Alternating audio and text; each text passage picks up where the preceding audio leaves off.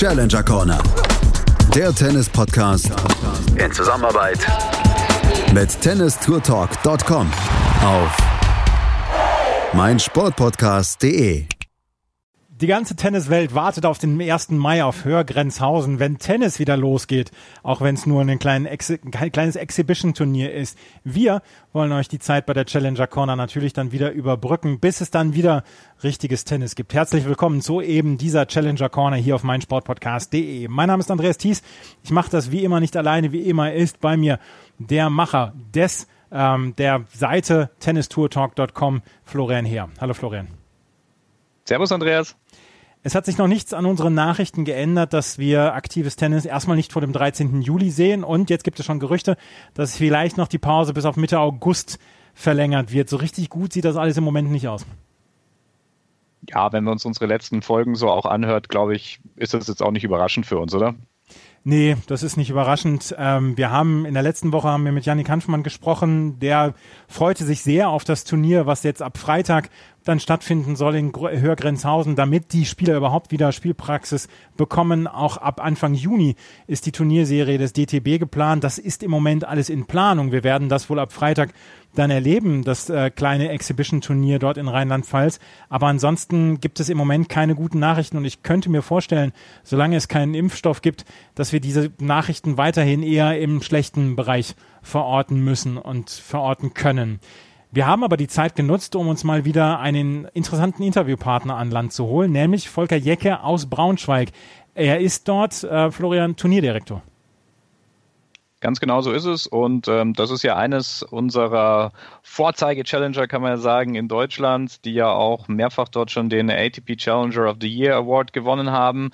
Ein ATP Challenger 90 Turnier sollte es in diesem Jahr sein. Es sollte im Juli stattfinden, vom 2. Juli bis 11. Juli ähm, beim Braunschweiger Tennis- und Hockey Club im ja, sogenannten Bürgerpark dort. Und ähm, ja, ist natürlich jetzt äh, im Zuge der Absagenserie dann eben auch äh, ja erstmal abgesagt worden und die Frage steht eben noch im Raum, kann es vielleicht noch eine Möglichkeit geben zu einem späteren Zeitpunkt oder wird das Turnier erst 2021 wieder zurückkehren? Genau, das haben wir dann mit Volker Jecke besprochen. Wie gesagt, er ist Turnierdirektor des Turniers der Sparkassen Open in Braunschweig und das äh, Interview etwas mehr als 20 Minuten, das hört ihr jetzt.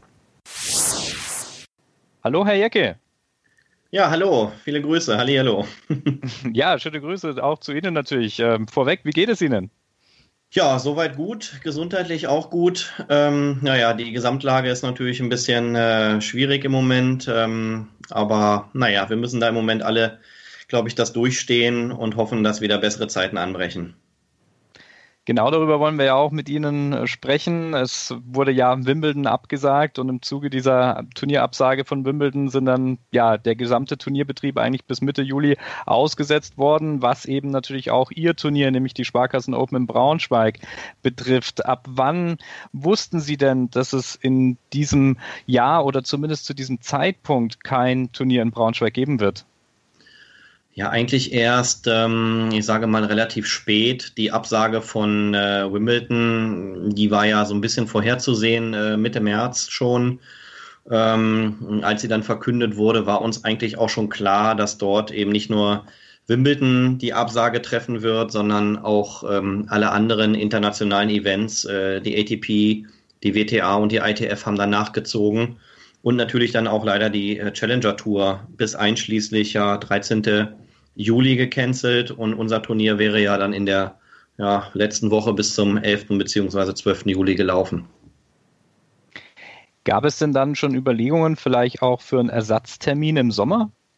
Ja, wir waren mit der ATP, also gerade mit der Challenger-Direktorin, mit der Joanna Lenghorn in relativ engem Kontakt. Und ähm, es hatte sich ja, nachdem die erste Verschiebung schon bis Anfang Juni bekannt gegeben wurde, schon angedeutet, dass das vielleicht verlängert werden könnte.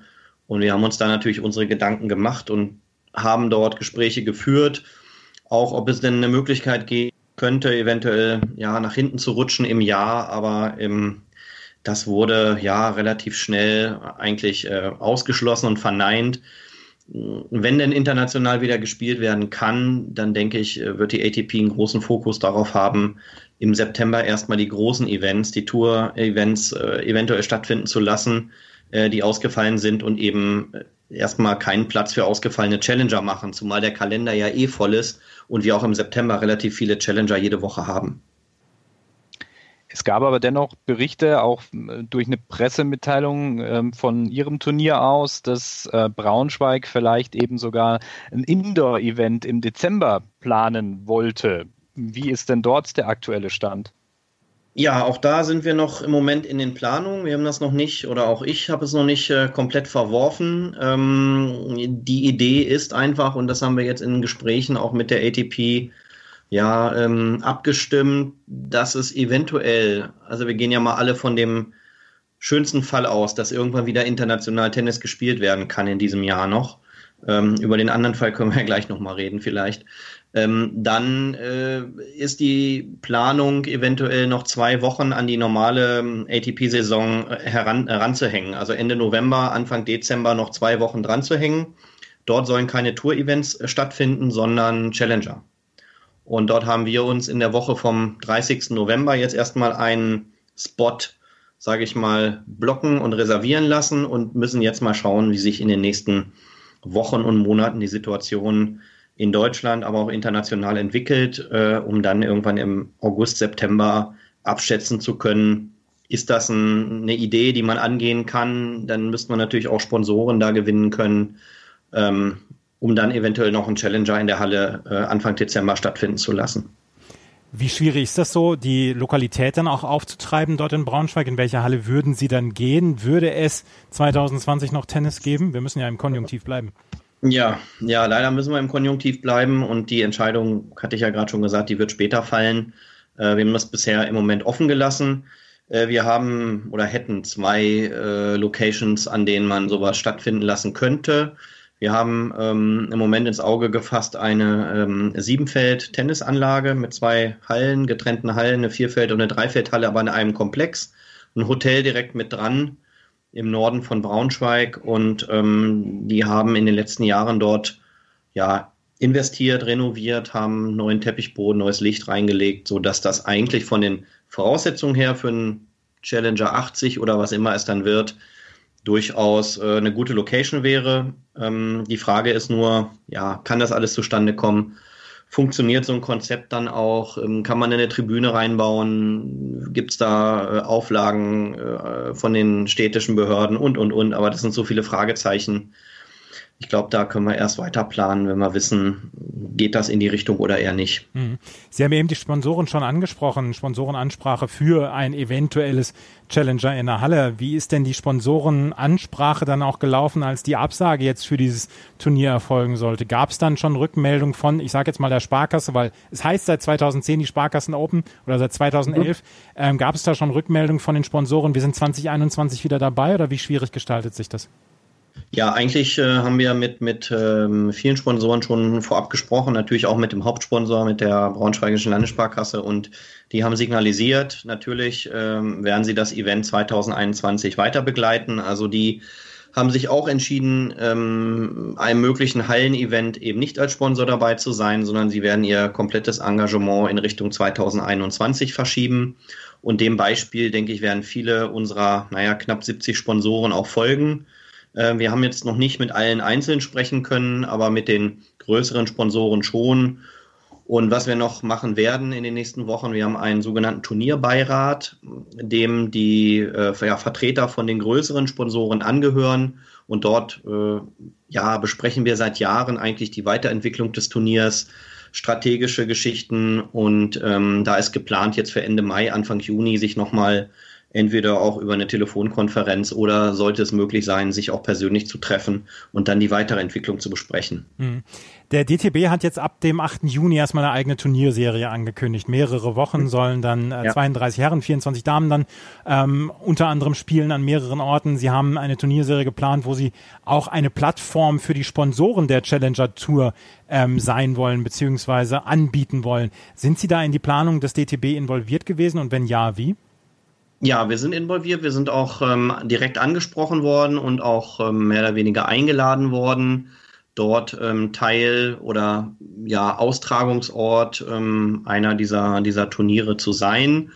Ähm, haben das auch für uns einmal durchkalkuliert. Ähm, das ist aber in der jetzigen Situation äh, für uns nicht, nicht durchführbar, weil die Kosten dort einfach äh, für den Veranstalter vor Ort, für den Ausrichter so hoch sind, äh, dass wir das nicht durch Sponsoren abdecken können im Moment und äh, es jetzt auch gar keine aus meiner Sicht ähm, eine Lage ist, um an, an neue Partner, neue Sponsoren heranzugehen in der mhm. jetzigen Zeit, um zu fragen, hast du Interesse äh, bei einem Tennis-Event, was neu ins Leben gerufen wird, dabei zu sein?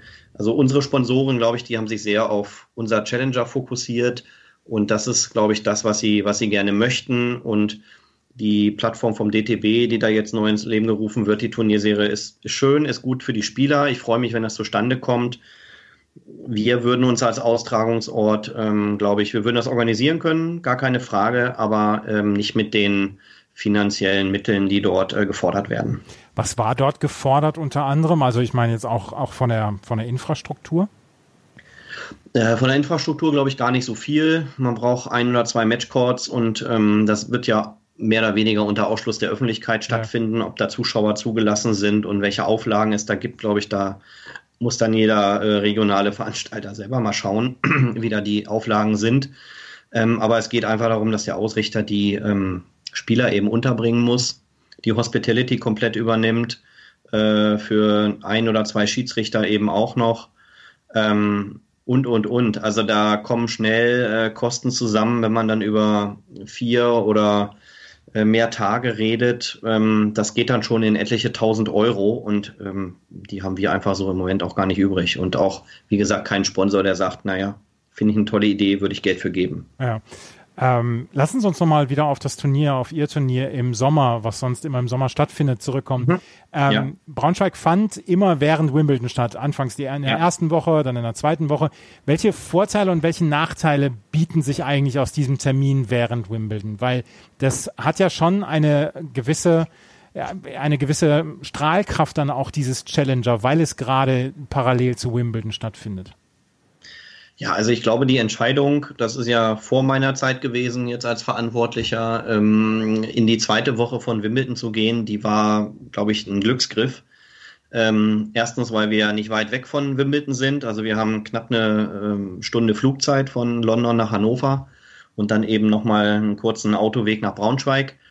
Ähm, und weil wir eben die Möglichkeit haben, viele Spieler, die in Wimbledon in der ersten Woche ausgeschieden sind, wirklich auch Top 100 Spieler, und das haben wir über die letzten Jahre immer wieder gesehen, wenn man sich die ersten Meldelisten angeguckt hat, haben wir eigentlich immer ein hervorragendes Feld zusammenbekommen, was sonst, glaube ich, nur wenige Challenger im Jahr, wenn eben andere große Tour-Events parallel sind, äh, auch hinbekommen. Und diese Woche Anfang Juli ist bei uns manchmal in den Ferien gewesen, manchmal nicht in den Ferien was aber eigentlich gar nicht so eine große Rolle spielt. Also wichtig, glaube ich, ist für die Zuschauer, dass sie Top 100 Spieler sehen, viele gute und der Cut ähm, des Hauptfeldes, gut, letztes Jahr hat sich ein bisschen verändert durchs 48er Feld, ähm, aber die Jahre davor war eigentlich immer sehr, sehr gut und das ist ja nicht zu Unrecht eins der besten Challenger der Welt auch.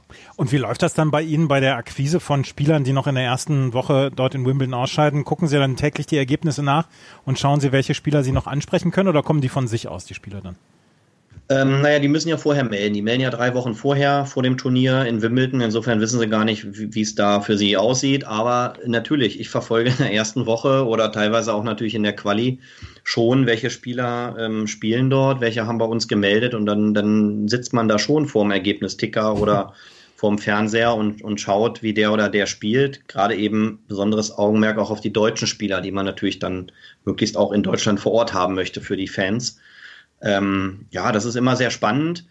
Ähm, und wir, wir schauen dann immer, ja, wer ist noch drin? Dem wünscht man natürlich viel Glück für die zweite Woche. Ähm, wer ist nicht drin, der darf eben nach Braunschweig kommen. Ja. Sie haben es eben schon erwähnt, Sie waren noch nicht äh, ganz von Anfang an da. Sie sind seit 2015 Turnierdirektor, haben das Amt damals von Michael Stich übernommen. Welches sind Ihre schönsten, wenn Sie, welches sind Ihre schönsten Erinnerungen an die letzten Jahre? Ach, das äh, kann ich gar nicht so genau äh, sagen. Ja, natürlich ähm, aber das war noch zu Zeiten von Michael Stich, aber da habe ich schon so ein bisschen im Hintergrund als ähm, ja, in einer sportlichen Co-Produktion da mitgearbeitet, natürlich als ein, Sascha Zverev von Alex, Alexander Zverev das Turnier gewinnen konnte. Das war schon, glaube ich, ein besonderer Moment äh, 2014. Das war schon super.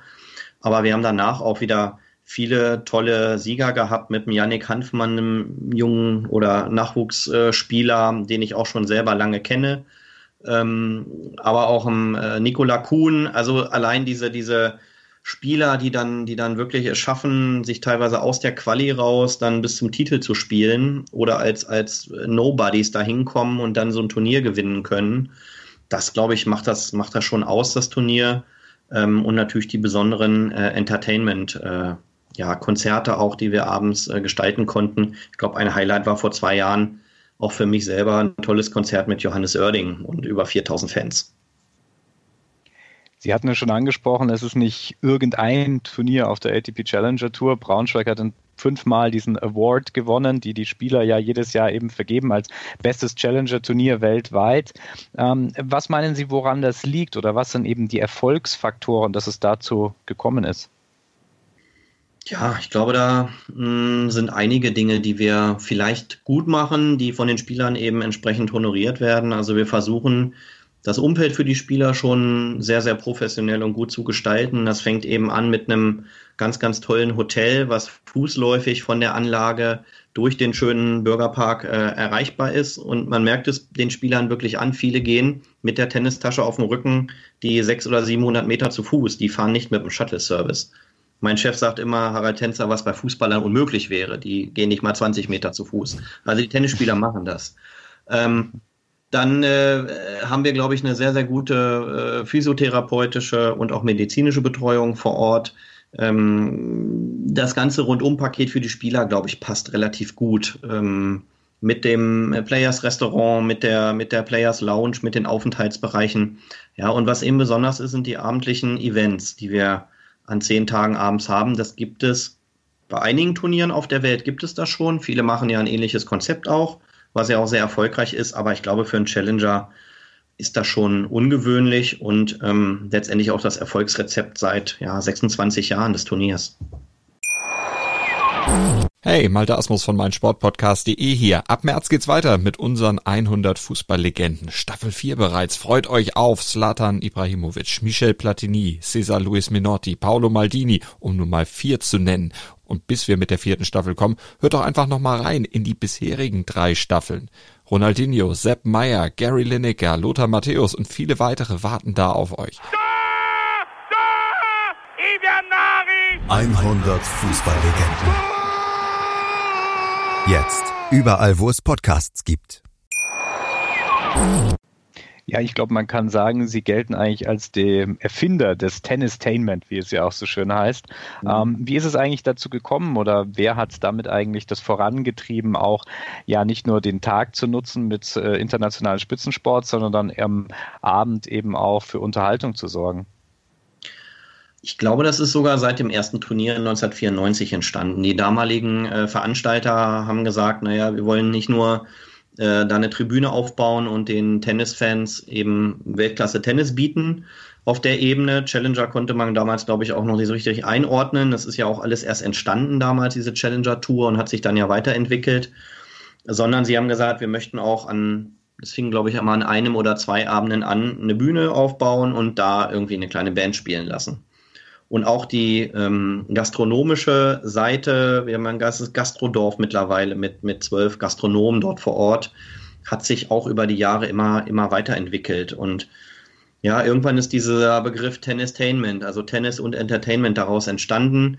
Ähm, wir haben das vor ein paar Jahren mal, ja, inhaltlich abgelöst und haben gesagt, Tennis meets Nightlife oder umgekehrt, Nightlife meets Tennis. Also den Slogan ein bisschen umgestellt. Äh, vom Charakter her ist es aber ähnlich geblieben außer dass wir wirklich an ja nicht nur sieben Turniertagen, sondern insgesamt an zehn Tagen in der Woche jeden Abend auch für die Zuschauer ein Rahmenprogramm bieten.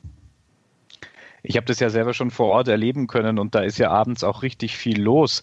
Ähm, Sie haben schon gesagt, Nightlife meets Tennis. Ähm, wenn man so die Reihenfolge dieses Slogans ansieht, kann man inzwischen sagen, dass vielleicht sogar der Schwerpunkt schon fast eher auf dem Nightlife liegt eigentlich. Äh, oder wie ist die Gewichtung zwischen den zwei Ähm, ich glaube, es hat sich, nähert sich immer mehr an. Also wir haben tatsächlich vor etlichen Jahren ein Verhältnis gehabt, vielleicht von, naja, 30, 40 Prozent Tennis und äh, dann entsprechend äh, mehr Besucher im Abendbereich. Wir haben versucht, das ein bisschen, da ein bisschen gegenzusteuern und auch ähm, diese, diese abendlichen ähm, Events äh, ticketmäßig ein bisschen anders zu gestalten. Also man kann jetzt mit dem Abendticket, wenn ich eben nur am Abend kommen will, ab 18 Uhr schon auf die Anlage, da läuft häufig noch Tennis. Ähm, und wir haben gerade in den letzten na, drei Jahren gesehen, dass doch Tennis sehr, sehr viel mehr angenommen wird. Und gerade an den letzten vier Tagen wirklich ab Achtelfinale, Viertelfinale die Tribüne auf dem Center Court wirklich voll ist, im letzten Jahr sogar brechend voll war an zwei Tagen ähm, und es da gar keinen Platz mehr gab. Also wir haben da über 2000 Zuschauer gehabt und ähm, das spricht eigentlich dafür, dass auch wirklich die Tennisfans da hinkommen und ähm, natürlich abends auch noch viel anderes Publikum dazu schaut, die dann natürlich ein bisschen mehr den Partycharakter da haben möchte. Aber Tennis nimmt zu in den letzten Jahren, das beobachten wir schon. Sie haben vorhin schon darüber gesprochen, über Alexander Zverev Sieg 2014. Es war damals sein erster Turniersieg. Es war damals schon abzusehen, dass er ein großes Talent ist und dass er wahrscheinlich in den Top Ten irgendwann landen würde, wo er jetzt seit Jahren dann auch schon ist. Ähm, war es damals für Sie schon abzusehen, dass Sie sagen, okay, Vielleicht ist es das einzige Mal, vielleicht erleben wir noch ein zweites Mal bei uns in Braunschweig, weil 2015 war er dann nochmal dabei, aber danach ähm, ward er nie wieder gesehen, auch wegen seines Rankings. Ja, ähm, also dass das mal ein guter Spieler wird, ähm, das wusste ich zumindest schon, schon vorher. Ich kenne den seit er zehn oder elf Jahre alt ist, ähm, denn ich habe selber als Oberschiedsrichter hier schon viel auch im äh, Tennisverband Niedersachsen-Bremen mitbegleitet, äh, war viel bei norddeutschen Jugendmeisterschaften dabei. Also ich kenne den schon als Elfjährigen auf dem Platz. Und wie er sich da teilweise auch äh, nicht so nett verhalten hat, aber dann auch wieder ganz lieb war. Also ich habe das schon mitverfolgt, wie der sich entwickelt und das war natürlich schon ja, eine tolle Geschichte, dass er Michael Stich ihm damals als Hamburger, dem Hamburger dann eine Wildcard gegeben hat fürs Hauptfeld und er das als 17-Jähriger dann gewinnt, das Challenger. Und zwei Wochen später in Hamburg dann äh, am Roten Baum Halbfinale spielt. Das ist natürlich ein, ein super Durchstarter gewesen in dem Jahr und der hat ja so viele Plätze dann auch gut gemacht. Mm, daran kann man aber, glaube ich, auch sehen, dass diese Challenger Tour und vielleicht auch unser Turnier immer mehr so eine Plattform ist, eine, eine Startrampe für junge, aufstrebende Spieler, äh, die es dann wirklich vielleicht mal irgendwann in die Weltspitze schaffen können. Und das ist eigentlich schön und ähm, macht Spaß, auch das mitzuverfolgen. Ja, wenn man auf ihre Siegerliste guckt, dann ist das ja schon ein sehr beeindruckender, also sehr beeindruckenden Namen, die man dort sieht. Ähm, Thomas Berdig, Gaston Gaudio, Alberto Berasategui, wie gesagt auch Alexander Zverev. Ist das da so ein Fund, womit Sie dann auch bei Sponsoren wie auch Spielern wuchern können, dass Sie sagen können, hier, Leute, guckt mal, wo die Leute angekommen sind. Natürlich waren zwischendurch auch ein paar Challenger-Spieler die Sieger, aber wir haben auch wirklich ein paar Weltstars hier gehabt. Ja, mit Sicherheit. Also gerade für die ähm, ATP spielt das immer wieder eine Rolle. Ähm, die haben auch einen Thomas Berdig vor einigen Jahren mal gefragt und haben ihm, glaube ich, ein Siegerfoto äh, bei einem Interview in Indian Wells hingehalten. Kannst du dich daran noch erinnern? Und das war das Siegerfoto aus Braunschweig. Und da sagt er, oh ja, das war mein erster Challenger-Sieg. Das war natürlich bewegend und ganz toll. Ähm, das ist auf der einen Seite sicherlich äh, für, für Top-Spieler super. Ich glaube, für uns in Sponsorengesprächen weiß ich nicht, ob das so eine ausschlaggebende Rolle spielt. Natürlich nutzen wir das immer auch in, in Pressemitteilungen immer wieder, um darauf hinzuweisen, dass das Turnier eben auch eine Historie hat. Viele gute Spieler da waren, auch ein, auch ein Carlos Moya, äh, der mal Halbfinale gespielt hat. Das ist schon, ist schon nicht von der Hand zu weisen und freut uns natürlich auch. Ja. Was sind jetzt die nächsten Schritte? Ich meine, das Turnier findet jetzt nicht statt. Sie bereiten sich mhm. vielleicht schon auf 2021 vor. Was sind jetzt die nächsten Schritte für das Turnier in Braunschweig? Ja, wir werden ähm, erstmal mit ähm, den, den Sponsoren, die wir haben, und das sind ja nicht so wenige, mit denen äh, individuell nochmal sprechen, ähm, wie denn die Situation aussieht. Wir haben ja laufende Verträge für dieses Jahr. Da versuchen wir möglichst viele und Tendenzen und Gespr Vorgespräche gab es mit etlichen schon, dann Richtung 2021 zu lenken. Hoffen, dass wir diese Krise, auch äh, die ja das internationale Tennis auch betrifft, äh, hoffentlich bald überstanden haben. Und dann werden wir ans Werk gehen Richtung 2021. Das ist wieder dann die zweite Woche Wimbledon. Ich meine vom 1. bis 10. Juli. Also der erste ist dann unser erster Eventtag. Tennis fängt dann, glaube ich, am 4. Juli an. Ähm, ja, und äh, ansonsten hoffe ich, dass wir vielleicht die Vision von dem Indoor Challenger, dem Hallen Challenger verwirklichen können. Dann hoffentlich auch bald auf Sponsorenjagd gehen können. Und wir haben ja im vergangenen Jahr als, äh, wir sind ja auch eine kleine Agentur, die äh, nicht nur das Sparkassen Open Event ausrichtet, sondern wir haben letztes Jahr auch noch ein ITF 15.000er äh, Future organisiert in Zusammenarbeit mit dem äh, Tennisverband Niedersachsen-Bremen und ähm, das ist Anfang Oktober. Und vielleicht haben wir da auch eine Chance, dass das äh, theoretisch stattfinden könnte. Da geht es dann gar nicht mehr um Zuschauer, da geht es dann darum, jungen Nachwuchsspielern eben eine Chance zu geben, äh, erste Weltranglistenpunkte zu sammeln. Und überhaupt vielleicht endlich mal wieder Tennis zu sehen. Wir haben auch die das, Turnierserie. Ähm, letzte Frage ist dann auch auf dieses Jahr dann noch bezogen.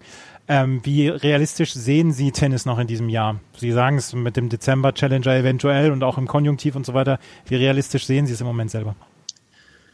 Äh, schwierig zu sagen im Moment. Ähm, es hängt einmal davon ab natürlich, was die Dachorganisationen ATP, WTA, ITF entscheiden werden. Und ich habe da gerade vor ein paar Tagen das ähm, Interview mit Andrea Gaudenzi gelesen. Ich glaube, die legen große Wertung jetzt auf die äh, US Open, ob die stattfinden können oder nicht. Ähm, wenn das theoretisch stattfinden könnte, was ich noch sehr, sehr, sehr unrealistisch finde im Moment, dann kann ich mir vorstellen, dass es danach auch internationales Tennis gibt. Ich glaube, wenn die US Open abgesagt werden, vielleicht auch verlegt werden, ähm, glaube ich nicht, dass in diesem Jahr überhaupt noch international gespielt wird, ähm, was natürlich für die Spieler klar, für die Turnierveranstalter, aber auch für alle Tennisfans ähm, sicherlich kein gutes Zeichen wäre. Aber letztendlich äh, hat man da keine Möglichkeit, da irgendwie Einfluss zu nehmen. Und wir hoffen, dass wir alle gesund bleiben und das auch wirtschaftlich und äh, ansonsten gut überstehen. Genau das wollen wir Ihnen wünschen. Herr Jecke, vielen, vielen Dank für das Gespräch. Das hat uns großen Gerne. Spaß gemacht. Ja, gerne. Vielen Dank auch. Ja? Das war Volker Jecke, der Turnierdirektor der Sparkassen Open in Braunschweig. Ein Turnier, was in den letzten Jahren immer wieder für Schlagzeilen gesorgt hat. Wir haben darüber gesprochen, über das Turnier, als Alexander Zverev 2014 gewonnen, gewonnen hatte, was immer während Wimbledon stattfindet und was dann auch immer ja durchaus auch Anklang findet bei den deutschen Tennisfans. Gehört schon wirklich zu den wichtigsten Challenger-Turnieren in Deutschland. Ja, ist eine absolute Institution und es wurde im Interview auch angesprochen, gerade diese Mixtur aus Entertainment und Sport, das war wirklich was, ja, was Neues, vor allem auch, ja, für dieses Level auf, äh, vom, vom Tennissport, also dass das größere Turniere natürlich machen, ist relativ klar, dass Veranstaltungen eventisiert werden, aber so auf Challenger-Niveau war das doch eine wirkliche Neuerung. Und ähm, das ist etwas, was sich inzwischen ja auch viele andere Turnierveranstalter ja, ich will jetzt nicht sagen abgeguckt haben, aber natürlich so dieses Erfolgsrezept auch mit übernommen haben. Ja? Also in Heilbronn hat man das ja dann auch gemacht und auch international gibt es inzwischen einige Challenger, die ja feststellen, dass es vielleicht eben nicht nur um Tennis tagsüber geht, sondern dass es auch noch die Möglichkeit gibt, die äh, Leute dann am Abend auf dem Venue, auf dem Gelände dann auch zu halten mit der einen oder anderen Veranstaltung. Und in Braunschweig funktioniert das, das kann ich sagen, aus eigener Erfahrung äh, wirklich ähm, sehr, sehr, sehr gut. Da ist immer eine riesige Bühne aufgebaut und dort sind abends strömen wirklich also die Leute dort zu dieser Veranstaltung. Da ist immer eine richtig gute Stimmung. Juli ist da natürlich auch immer ein guter Zeitpunkt bezüglich Wetter. Also das passt dann alles und ähm, die Atmosphäre ist dann schon wirklich, ja, besonders, muss man sagen. Halle, die Noventi Open, früher Gary Weber Open, die haben das ja auch, ähm, also auf einem noch größeren Niveau dann auch etabliert haben, auch eine große Bühne etc. Ähm, also das funktioniert schon, dieses ja diese diese Kombination Sport und Entertainment mit mit Bands, mit äh, Künstlern, die abends dann noch auftreten nach dem aktiven Programm, wo dann die Zuschauer dann ja auch noch auf der Anlage bleiben und verbleiben und ähm, ja, das ähm, den, den Tag so ausklingen lassen. Also es funktioniert ja. Absolut. Und wie gesagt, also auf größeren Turnieren ist es gang und gäbe. Ja.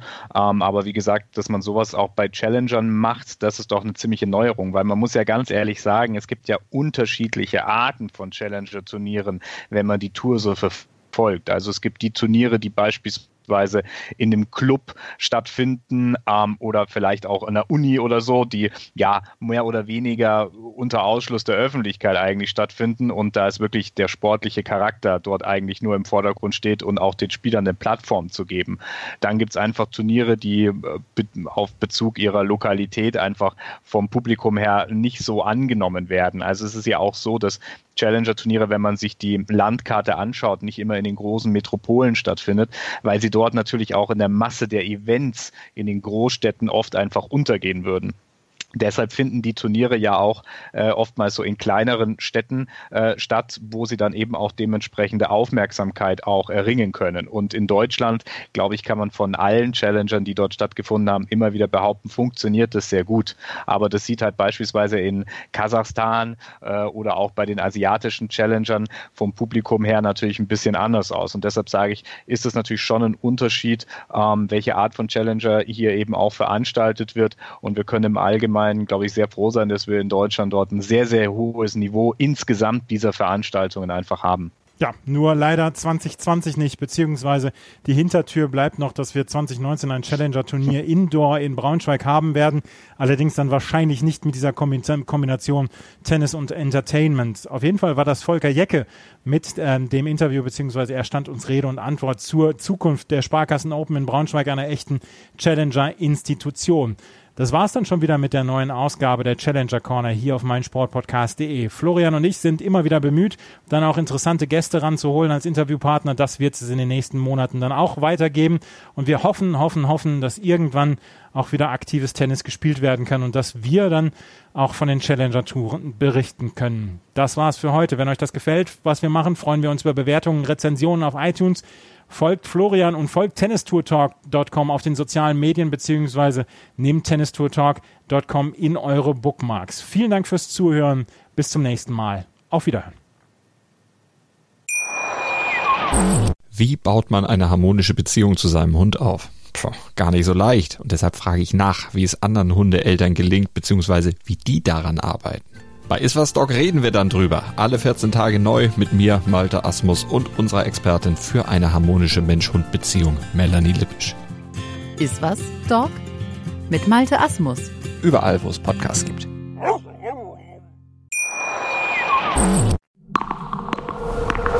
Challenger Corner. Der Tennis-Podcast in Zusammenarbeit.